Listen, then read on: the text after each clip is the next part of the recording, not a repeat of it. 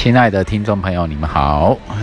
今天是六月十号，二零二零年下午的两点二十分。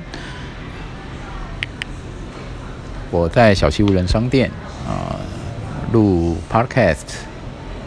那个今天这一集呢，EP 三十三啊，是今天的十日啊十级马拉松挑战的第五集哦。录了前四集之后。我都觉得真的有一种精神上要被掏空的感觉，的确很累，但是很很值得，这是一个很大的挑战。我在想说我要聊什么啊？这一集标题啊就定为我跟狗儿的一些事，以及通心感动我的地方。通心就是我跟狗儿是通彼此通心的，感动我的地方。那我就挑一些有意思的事情来讲哈。我领养狗儿是从二零一七年的一月份开始，那在这之前呢是是怎样？是养鸟的哦，就养鹦鹉的。然后呢，那时候去一位鸟友家那边看看他养的鹦鹉啊，啊，看看那鸟。然后他有一只博美犬，他就放出来跟我一起玩哦。然后后来我回去。之后，他就跟我讲说，他在电话中跟我讲说，啊，我真我那一只博美犬卖你三千块好不好？我当时一听很讶异，因为我从来就没有念头想说要养什么狗，就是在养鸟啊，对。然后我跟他说，这个领养猫狗什么领养代替购买比较好吧？对。然后他说好可以啊，那我这只狗就送你，那你给我两包。啊，糖果意思意思，我说你让我考虑一天哦，隔天我再回应你，然后我就开始了，开始了那个考虑的过程，我就在思考说，我我我的生活被因为多了一只狗，就是多了一只狗就变得不方便，哦，在安排行程或者外出的时候上，我觉得不不方便。那当时有另外一个声音，另外一个想法，就说，生命中跑来找你的缘分啊，你不要就是硬硬是把它推掉，推掉不太好。除非这个缘哦，很明显的是个恶缘哦。那生命中的善缘很多，不要拒绝掉哦，跑来找你的缘分哦。所以我考虑了几个小时之后，我就觉得好吧，还是领养吧。好看怎么样？以后再说。然后隔天我就回应他说：“OK，我愿意领养哦。”然后再挑个时间，我去把狗儿带回家。哦，那我当时的养狗观念就是自然之道。其实我到现在也比较偏向于自然之道，就是我不会哦一开始就规划了要买，就是好像要让它吃好用好，或是。买太多的用品啊，然后很照顾他，很照顾他这样子的一个想法没有。当时是觉得说，顺其自然的照顾他，哦，让他舒服就可以了。这样让他舒服，让他自由自在的，在家里没有那个狗笼啊，啊。然后我又发现说，一开始我们并没有说很亲密啊，没有说很亲密，然后。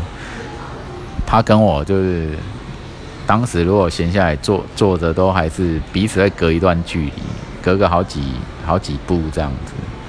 好，他并不是说一成为我的狗之后就很常黏我，当时还没有这样。哦，所以我们就很自然自然的在在家啦走动啊什么的，然后随着养着养着，嗯。再隔个两年吧，隔两年多，我在领养领养宠物的版啊，就发现到一只狗。因为我觉得说啊，我一个人然后养一只狗，它会不会太孤单？就是我回我外出的时候，它会不会就一只狗在家里很孤单？我想说帮它找一个玩伴，哦，找一个玩伴陪它。结果我发现到啊，领养版有一只。有一只白色的那个狐狸犬，一看我就觉得有缘，有有喜欢到这样，然后就跟事主啊联络，然后就去约个时间就去带它，然后带它，我去带它的时候，它很快就上了我的机车，让我带回家。那我记得这只狗，然后跟着我回来之后一两个礼拜，他的事主要在问啊，这狗儿有没有什么异状啊、异样的行动什么的。我说没有啊，一切都很顺。哦，就顺顺的养它啊。不过这一只白狐狸犬感觉上比较任性啊，比较任性，它就是想干嘛就干嘛。它那个时候好几次，我带它上呃家中顶楼阳台的时候，它就给我乱跑，它就给我跑下去，门没有关好，它就会跑下去，甚至跑到一楼去，然后跑到马路上了哦。就骑楼骑楼中了啊，然后没有走到跑到外马路，让我很头痛。这样子的事情发生大概有三次，我都要特别追下去去去抓狗。那我后来搞懂之后，我对于防范它都很严密，那个牵绳都会用着，要确保它它不要给我给我忽然间要跑下去，蛮很任性的，就这样养着养着，然后不过。他跟我的原本养的那一只博美犬并没有玩起来啊，后来才知道说，因为体型差异很大的狗儿不容易变成那种玩伴或朋友。好，这在这后来才得知的啊，这是常识。所以就跟着他们生活啊，带着他们出去大小便，然后到顶楼，然后呢？它原本蛮任性的个性呢，随着养久了，它好像也越来越比较温和啊。因为我那时候一出门啊，一外出，它自己在家，它就会乱叫，它会一直叫，变成说邻居就特别通知我说：“哎，你的狗儿在在叫了，要不要好好训练？”我那时候赶快就去买买狗套啊，狗嘴套套住，以后我要出门的时候就给它套住，然后它的情况才慢慢。好很多，他就知道说我出去嘴巴嘴套一上，它就不能乱叫，不要乱叫，他就知道我的意思了。后来时间久了，他会变成说他在乱叫的时候，我把他的狗嘴套拿起来给他看，哦，他就知道我的意思要他安静，他就会乖乖配合。这个也都是时间经验的累积啊，我也觉得蛮妙的。好，那。我跟第一只那个博美犬养越久呢，那种默契啊跟配合，其实是一直都很好的。好，那一直越久久到后来有一有一种通心的感觉啊，就是我常常看他眼神嘛，或什么，都觉得他好像有千言万语啊对我说，对我蛮有情的。好，那那种情很深啊，我也很爱他，我爱他爱得很深。他也爱我，爱得很深哦，常常这样双方四眼相视、四眼凝视的感觉，然后很有默契的哦，在家行动或在外在外移动，都觉得久了久而久之，你会觉得好像彼此已经成为彼此的一部分，他成为我的手跟脚啊其中之一，这样就那种感觉。哦，只差没有那个连体连在一起。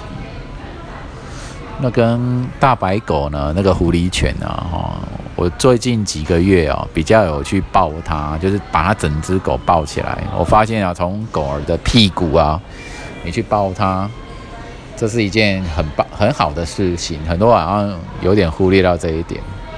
哦，你从屁股抱哦，一方面比较重心啊好抱，然后它也会最舒服。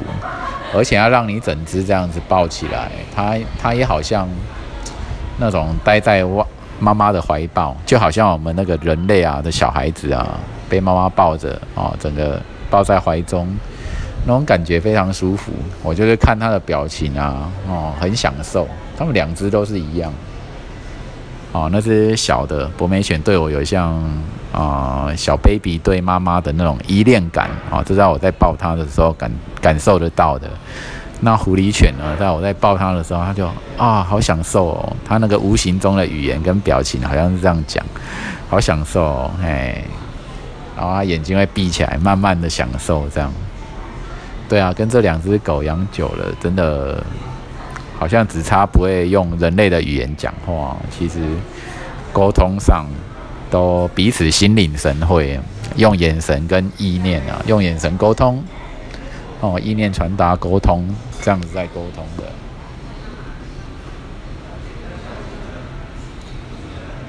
然后这样养着养着，我觉得我是很珍惜我们之间的缘分呐。偶尔也会想说，如果对方因为疾病因或因为意外而死死亡的话，会怎么办？哈，所以我平常常常对他们说，对他们说爱哦，常常抱他们，珍惜彼此相处的时间。哦，用永恒的一种心态啊，用永恒的心态在面对彼此，也会想着说啊，也许哪一哪一天会彼此会永别诀别，那所以更要珍惜彼此。好，那个爱在当下，在相处的当下，就要给到饱，给到满。哦让彼此在分离的那一天永不遗憾。对，平常就用这种心态在在跟他们互动的。哦，那他们的窝心跟信赖啊，啊，我也都有感受到，都觉得非常的好，非常的感动。有些时候在平常没事的时候，哦，闭目养神啊，或者或想想他们，想到这两只狗儿，都会有一种啊非常纯粹啊，纯粹的能量啊，纯粹的灵魂，纯粹的生命，纯粹的神圣的能量，在那边让我很敬仰。这样，嗯，我觉得他们的存在就已经很完美。啊，对他们没有什么要求，所以那为什么会有这种神奇的这种感受呢？哦，我们人类好像对很多事情都要求有一种功能性，先放在前头，就是说，哦，它会不会有疗愈力，或是宠物有没有什么什么力，我都没有这样想啊，我都觉得你有有你自己的个性啊啊！你看大白狗在很蛮横的时候哦，我也是照样这样养。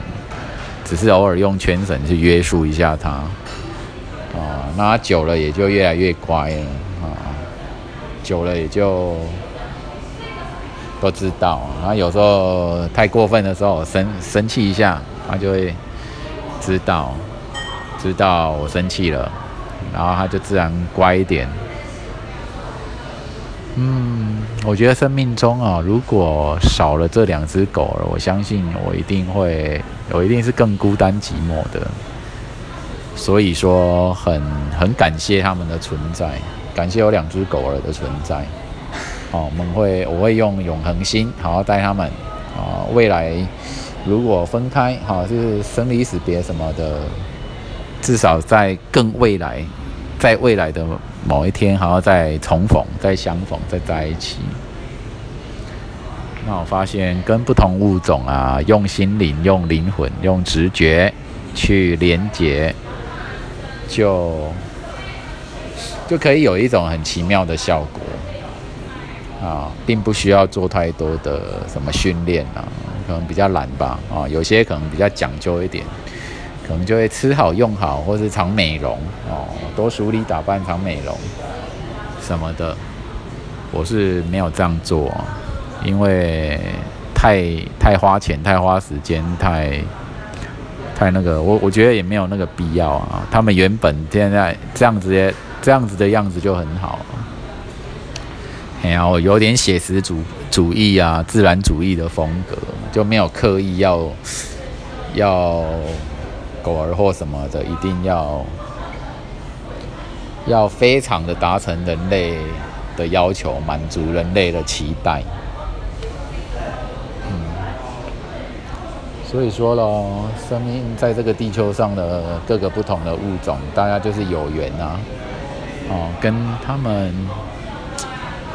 呃和乐相处啊，和谐相处。啊对，地球就可以是那个天堂啊！哦，我们都在找天堂，啊，其实地球就可以是天堂。大致上是这样子哦。今天啊，Podcast 的马拉松第五集完成，我还有五集要录呢。OK，就先先这样子喽。谢谢你们有缘的收听，Thank you，拜拜。